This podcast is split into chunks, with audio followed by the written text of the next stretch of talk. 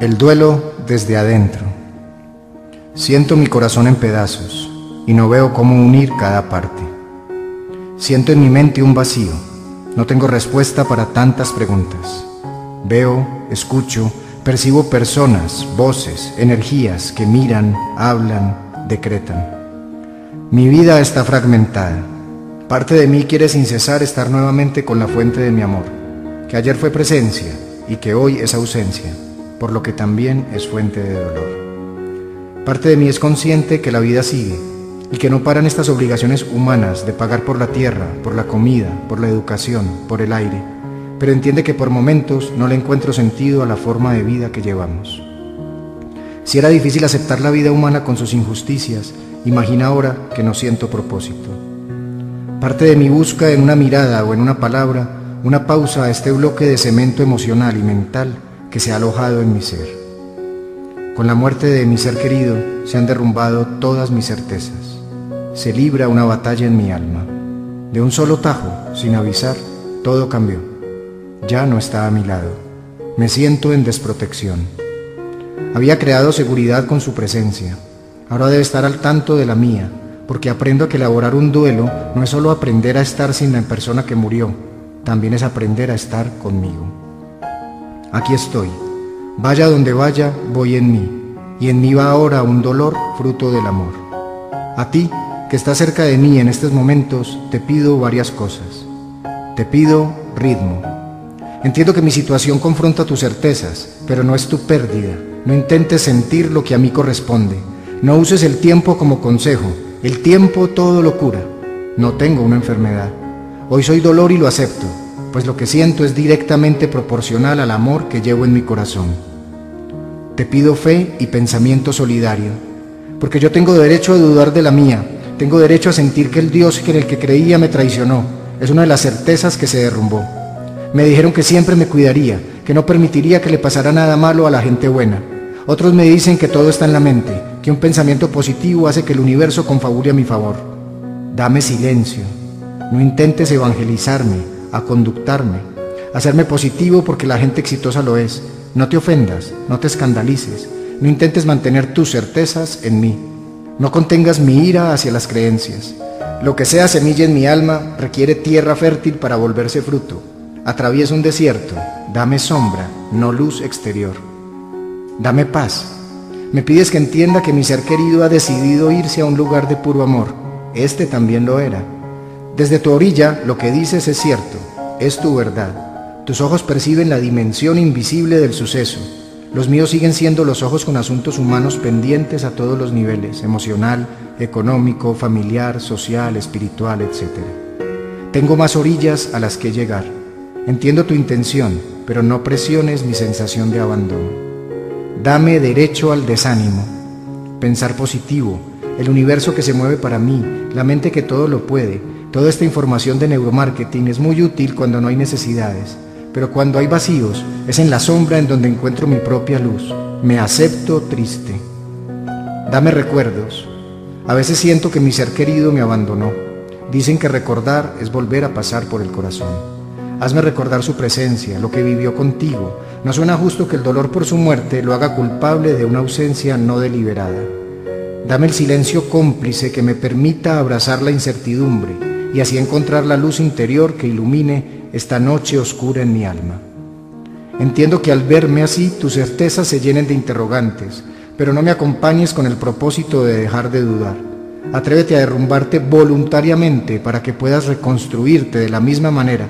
Recuerda que actualmente yo lo hago desde el dolor. Te abrazo en silencio.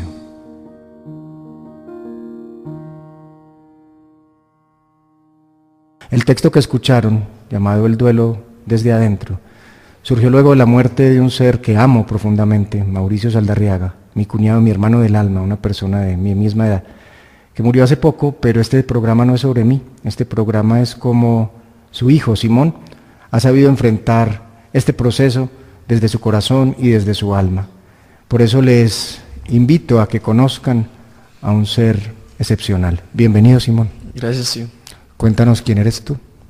Pues a ver, primero que todo soy Simón Saldarriaga, tengo 16 años.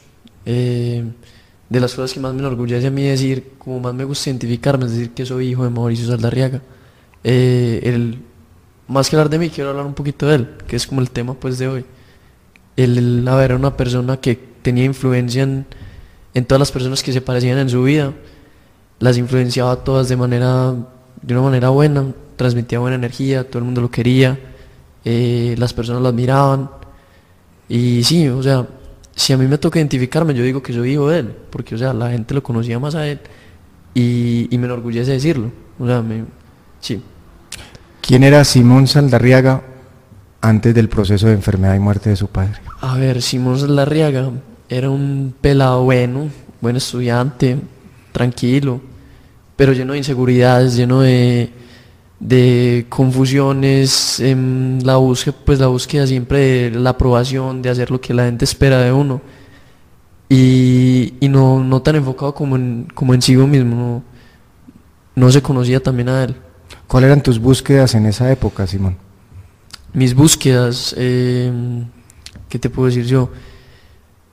Darle a la gente lo que esperaba de mí siempre, o sea, todo el mundo esperaba algo de Simón, todo el mundo esperaba que Simón eh, se comportara de tal manera frente a tal tipo de personas, que Simón obedeciera todo lo que las, por así decirlo, las personas superiores a él le, le, le pidieran, que, que Simón eh, sí cumpliera como ciertos estándares que su sociedad pues le, le, le imponía. Entonces Simón vivía angustiado en mantenerse siempre dentro de estos estándares, mantenerse siempre cumpliendo, porque si no se sentía, digamos, lo inútil o insuficiente.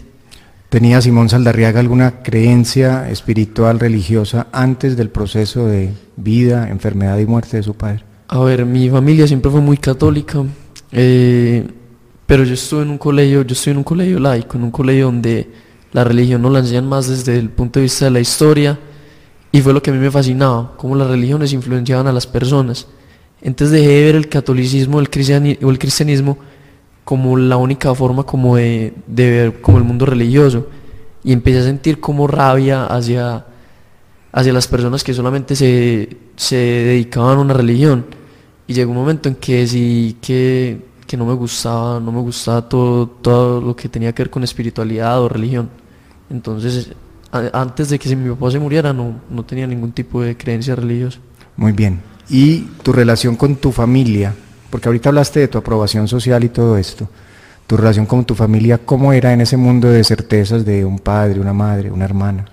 A ver, siempre fue muy cómoda y muy feliz. O sea, yo podía llegar a, a mi casa y sentirme cómodo, sentirme en un hogar donde pues todo el mundo estaba dispuesto a apoyarme, donde me entendía con todo el mundo, donde tenía amigos. Y hoy, hoy en día sigue siendo así. Pero, a ver, era, no éramos de cierta manera tan unidos, tan confidentes el uno del otro. Perfecto. Llega un momento, Simón, que no te ocurre solo a ti, sino que le ocurre a mucha gente en el mundo en donde se derrumban las certezas. De un momento a otro, todo cambia. Y Mauricio, tu padre, pues tiene un evento en donde termina una unidad de cuidados intensivos con un proceso cerebral severo. Hablemos de ese momento, hablemos de cómo se vive la incertidumbre de un diagnóstico, de una posibilidad de mejoría y después que no ocurre. ¿Quién era Simón? ¿Cómo viviste esos momentos? Eh, realmente, o sea, como que eh, los primeros meses después de que eso hubiera pasado, realmente yo estaba como bloqueado, no me acordaba de casi nada de lo que había pasado esa semana, lo que había pasado las semanas después.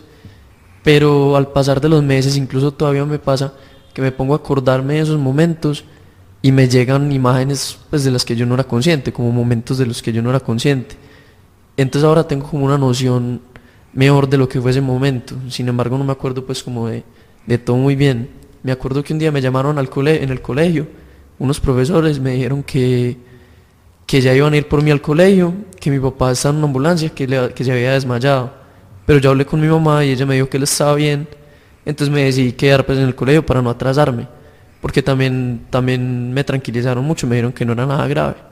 Entonces yo me quedé tranquilo, me quedé en el colegio y ya por la tarde sí, sí fui a la clínica pues a visitar a mi papá a ver cómo estaba. Ah, no, no, fui a la casa de mis abuelos, me quedé allá en la casa de mis abuelos y al otro día en la mañana fue que fui a visitar a mi papá. Hablé con él, conversé con él, nos reímos un rato porque me decía que estaba que estaba gago, como James, me decía él. Eh, nos reímos un rato, conversamos, le dije que, que todo iba a estar bien, él me dijo lo mismo y me fui. Me quedé como 45 minutos con él ahí en los cuidados intensivos y esa fue la última vez que yo lo vi consciente.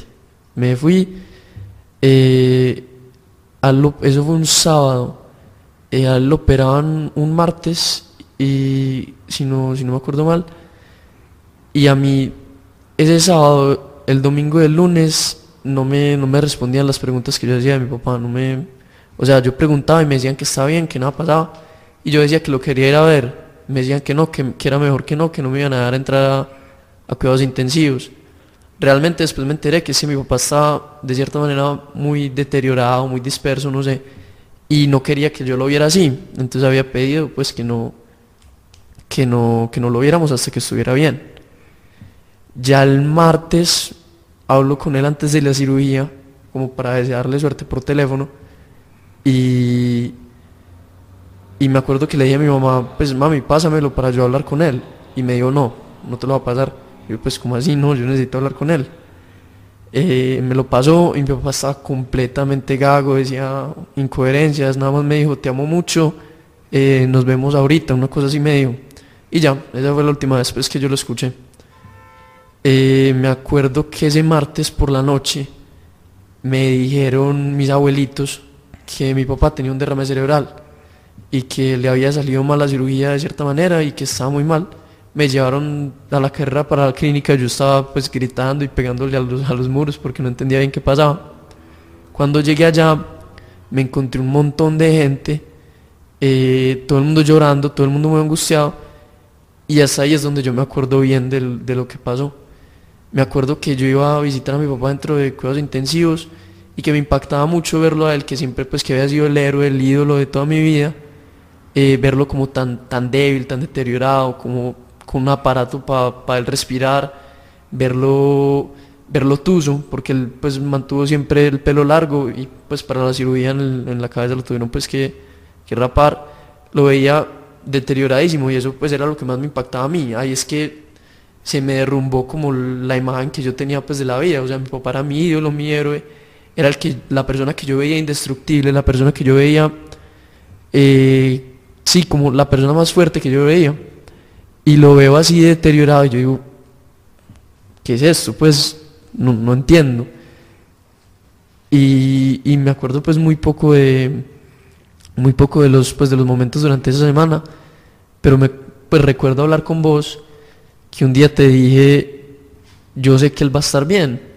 Y vos me preguntaste, ¿qué es estar bien? en ese momento yo me puse a llorar y yo dije, pues él no, pues él no va a salir vivo, pero él, pues él va a estar bien, es que yo no quiero que se, yo no quiero que se despierte. Y me dice que por qué. Yo te dije que porque él no iba a llevar una vida como la que él siempre me dijo que le gustaba llevar.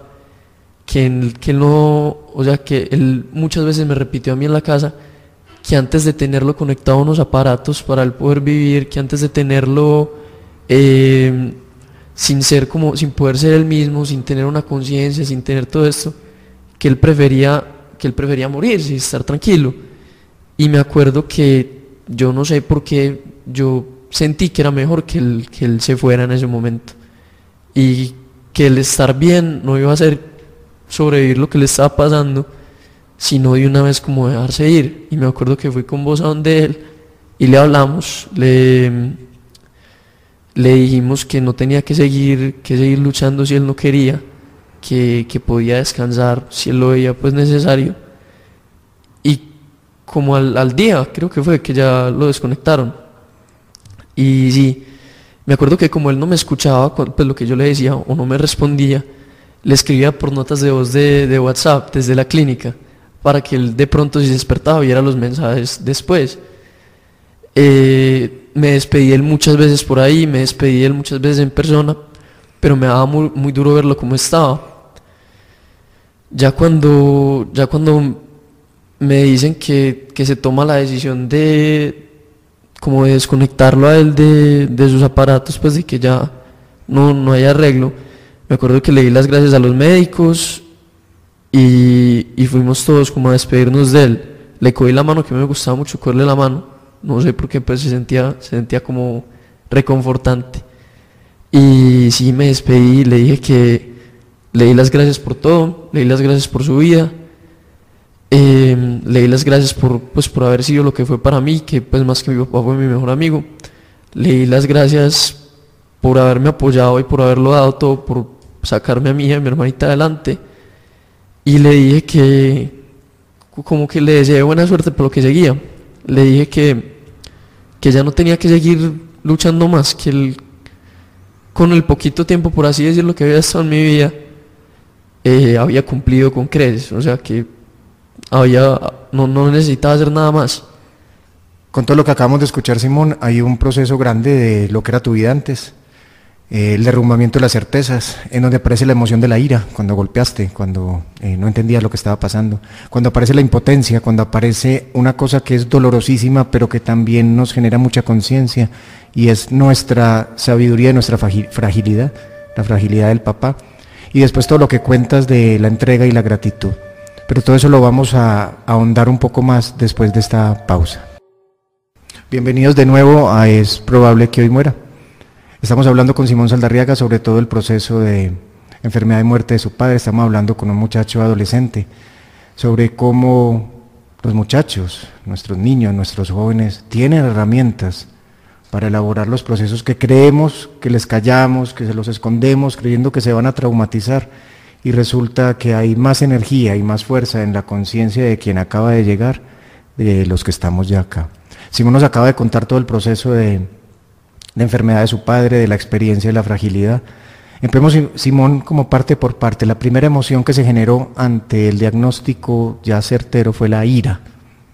En este momento, hoy, después de pasado esto, ¿cómo interpretas haber sentido esa ira? ¿Fue positivo, fue negativo haber tenido esa ira? A ver, esa ira, eh, primero que todo fue una manera de descargar todas esas energías pues, que yo tenía dentro de mí que no sabía pues cómo, cómo qué hacer con ellas, toda esa confusión, toda esa... En ese momento lo canalicé con, con frustración, con rabia y, y, lo descargué, pues yo lo, yo lo descargué y me acuerdo que yo retuve eso las semanas después también muchas veces y Esteban, un día tu hijo pues me llevó un saco de boxeo a la casa de mis abuelos y pues yo le di a eso como pues con toda el aire y con toda la rabia que yo tenía. Después terminé llorando y abrazando el saco de boxeo. esa imagen, Simón, es, es bellísima porque implica, estamos en un mundo tan exagerado en la búsqueda de la felicidad que emociones como la ira son negadas. Pero es que una situación como la que viviste y como la que vive demasiada gente y que está viviendo mucha gente requiere que de nuestro ser salga la sagrada ira, porque es sagrada. Fue necesario, pues si yo no, si yo no hubiera descargado eso, yo pues en algún momento lo hubiera, o sea, no, no se trata de descargarlo con otras personas, no se trata de, de, o sea, se trata de saber canalizarlo y saber en qué momento soltarlo. Es mejor deshacerse de esas, de esas energías, de esos impulsos que uno, que uno tiene antes de, antes de hacerlo de mala manera. Ahí esto da pie a lo que está diciendo Simón, para que todos aquellas y aquellos que nos están escuchando, ira que se guarda, el cuerpo pues la traduce en adrenalina, en cortisol, en las sustancias del estrés, que irán haciendo que cada uno de nosotros se oxide por dentro y vendrán grandes enfermedades. Así que, como dice Simón, canalizar la ira, escogiendo el momento, escogiendo el lugar y escogiendo hacia qué, que no tenga que ser a otro ser querido en donde tengamos que, que generar una disculpa por una ira no bien manifestada. En ese proceso, Simón, entonces apareció también la impotencia, la fragilidad. ¿Qué se siente la caída del pedestal, Simón. Hoy, o sea, en ese momento fue terrible, pero hoy, como ves, después de todo el proceso, saber que somos frágiles, que somos vulnerables. Hoy eh, me siento impotente, me siento frustrado, me siento incompleto, pero entiendo esto y me siento feliz. O sea, más allá de, más allá de, o sea, esa situación me me llevó a mí a dejar atrás gran parte de mi ego, porque o sea, yo vi la persona que yo más admiraba, o sea, mi ídolo más grande, lo vi caer, por así decirlo, y me hizo cuestionar si él, o sea, si la persona que yo más admiro le puede pasar una cosa de estas, ¿quién soy yo? Pues yo, no soy nada.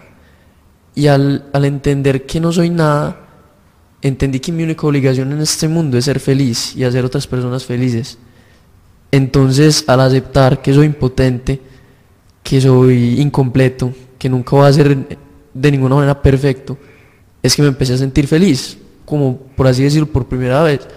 Yo de cierta manera, pues por más feo que, que suene, yo agradezco que haya pasado algo como lo de mi papá, fue pasara con cualquier persona, porque me llevó a entender muchas cosas, o sea, no hay nadie que me haga más falta en este mundo y me da mucha tristeza, pero me llevó a aprender muchas cosas que también agradezco de, de esa situación.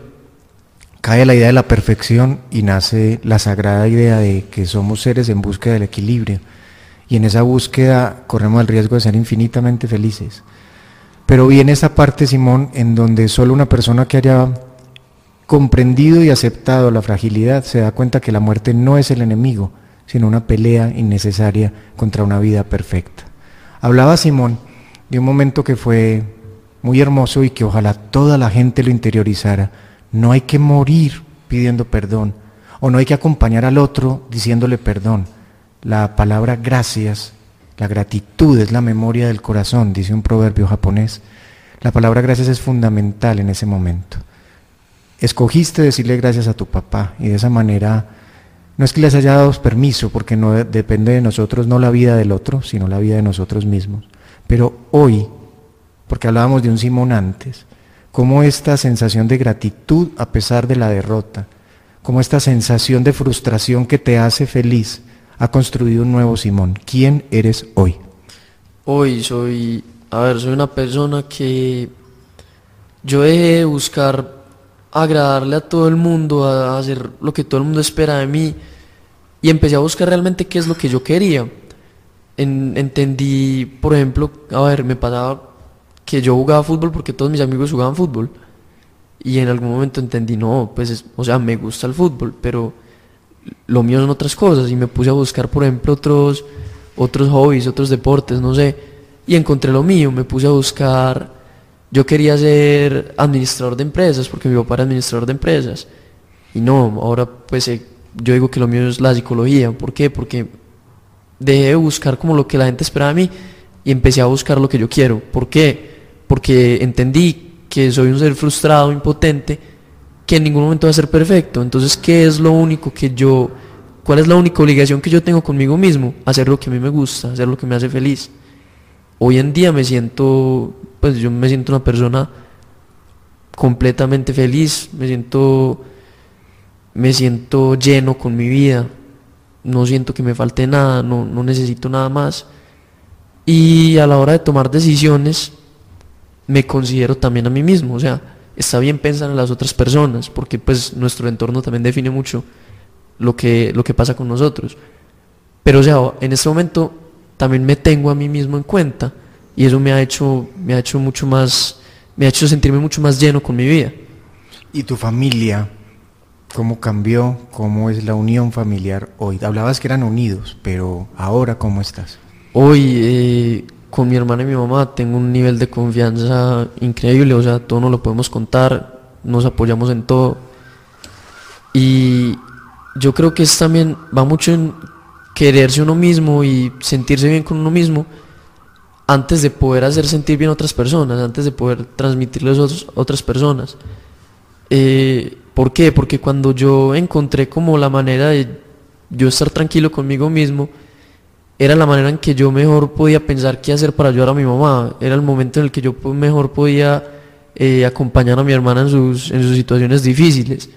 Y esas energías yo digo que se transmiten, esa atmósfera se siente. Si yo llego tranquilo, contento a la casa, cambia mucho el ambiente. En cambio, si yo llego a encerrarme en un cuarto y, llorar solo, pues que también está bien, porque está bien descargar todas las energías, pero todos los días, o llego, llego a mi casa frustrado porque me fue mal en, en, alguna, en alguna cosa en, en mi día, esa energía se transmite y la gente que es tan cercana a mí, como mi mamá y mi hermana, lo sienten también. Entonces, ¿cuál es la idea? Que todo problema se puede solucionar. Y si no tiene solución, no tiene por qué haber una preocupación. Simón, con lo que acabas de decir, eh, con la caída del ideal, eh, cuando uno tiene un ídolo, es un ideal, o sea, está en la cabeza, si cae el pedestal, depende de cada uno que la caída sea en el corazón o en el suelo. Tu papá cayó a tu corazón, o sea que no cayó, o sea que no cayó. exacto.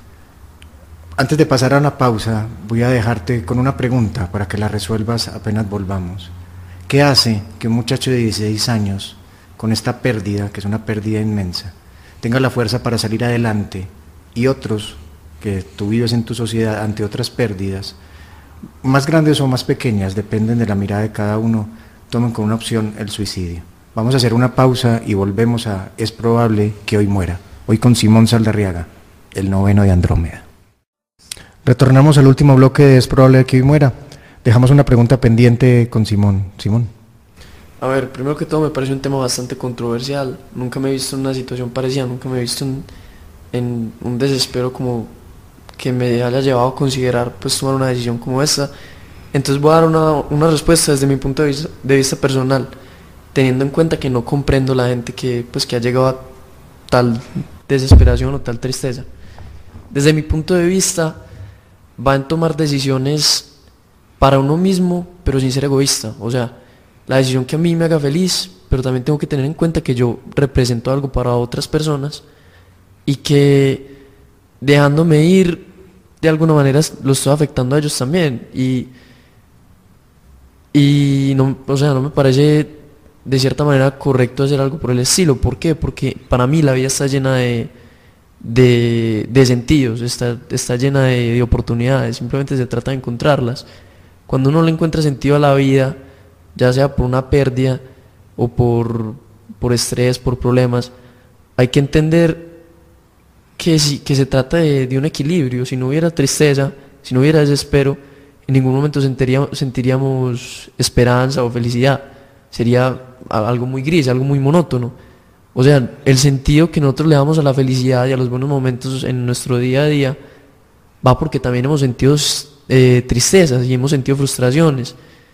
Entonces se trata de entender ese, equilibrio, se trata de, entender que, que si yo nunca siento tristeza no voy a valorar lo suficiente la felicidad. Entonces, aparte de pensar en las otras personas también, yo diría que deberíamos tener en cuenta de que una pérdida no viene sin, sin una ganancia, sin, una victoria. Por ejemplo, o sea, la pérdida de mi papá fue algo durísimo para mí y se demoró mucho tiempo y, fue muy difícil. Pero aprendí muchas cosas de eso, o sea, tuve una ganancia de eso. Yo decidí si frustrarme completamente, yo tomé la decisión entre frustrarme completamente y salir adelante, porque nada más están esas dos decisiones, salir adelante en, mucho, o sea, mucho sentido fue por mi mamá y por mi hermana, porque pues me necesitaban ahí también, pero también porque yo necesitaba demostrarle a mi papá que yo era capaz y que y yo no me iba a dar por vencido, yo simplemente tenía la mentalidad de que de que la vida estaba llena de, otro, de otras oportunidades.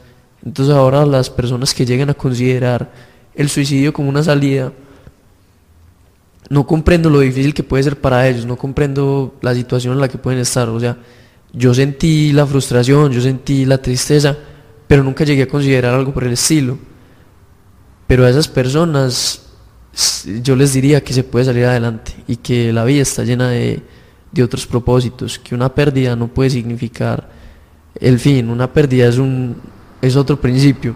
Mi vida, por ejemplo, se divide en dos. Eh, antes de que se muriera mi papá y después de que se muriera mi papá. Las dos, las dos etapas han, sido, han tenido sus dificultades.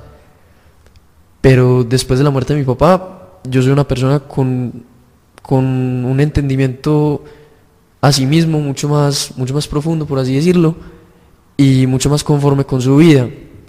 Entonces, es, ya va en la decisión de uno si tomar una pérdida como un final, como un punto, o, tomarla como un punto y coma, un nuevo comienzo, un punto, un punto seguido, no sé. Eh, que hay cosas que se acaban, hay cosas que se pierden, pero o sea, la vida sigue y, hay que seguir adelante. Hay, no tomarlo como un final, sino como un nuevo comienzo, un nuevo capítulo que puede estar lleno de, felicidades. Simón, por eso te, te invité acá, porque pues, esto no es un programa ortodoxo en donde se supone que uno no puede invitar familiares y todo eso pero no te estoy invitando porque seas mi familiar, sino por precisamente lo que acabas de decir, decidiste conocerte a ti mismo, decidiste explorarte y uno solo se explora en la sombra. y en la sombra aparece la luz, aparece la luz que es la que está brillando ahora. Y por eso, para hablar de la luz, hablaste de que no había creencias antes de la muerte de tu padre. ¿En qué crees? ¿A qué estás unido hoy? En este momento creo en mí mismo, creo en mi papá, creo en vos, creo en toda la gente que me rodea, creo en todo lo vivo. A ver, yo no creo en ningún Dios como la gente normalmente cree, pues, en estos momentos, que es un, un señor barbado en una nube que toma las decisiones por todo el mundo, no. Yo creo en, en un Dios que es toda la energía, toda la vida que están en todas las personas. Entonces, yo mismo soy mi Dios, vos sos mi Dios, toda la gente del mundo, todas las, cosas vivas en el mundo, todas las emociones, son mi Dios. Entonces, lo encuentro en todas partes. Y a mí me gusta pensar que mi papá, después de morirse, se volvió parte de todo ese, de todo ese flujo de energía, de todo ese flujo de emociones, de vida. Si tu papá no hubiera muerto, si no hubiera sido visitado por la hermana muerte, por la doña, ¿tú crees sinceramente que tendrías esta conexión hoy? No, no, y no, y no lo vería, no lo vería en todas partes como, como hoy lo veo, en, todo lo vivo, en todo lo que, lo que me hace sentir nostalgia o felicidad. Yo a mi papá. Y le encuentro mucho sentido a cosas y, y mucho simbolismo a cosas a las que yo no, no se lo daba nunca. Y realmente darle sentido y simbolismo a la vida es lo que nos, nos lleva, y a uno mismo, es lo que nos lleva a ser felices. Simón Saldarriaga tiene 16 años de edad. Ha vivido una circunstancia que le ha hecho crecer hacia adentro, porque la evolución humana no es hacia afuera. Le ha hecho encontrar en sí mismo la posibilidad de que todo lo vivo es divino y que su padre, aunque murió del cuerpo biológico, está en la respiración del árbol, está en el oído que nos está escuchando y está en el abrazo de la hermana muerte que nos trae a la vida. Simón Saldarriaga, yo solo tengo una lágrima y un abrazo por vos y profunda gratitud por haberme acompañado en este día. Gracias, tío, te quiero mucho. Espero que todos los que nos hayan escuchado sientan la esperanza del joven y la sabiduría del anciano que lo habita. Permiso, es probable que muramos.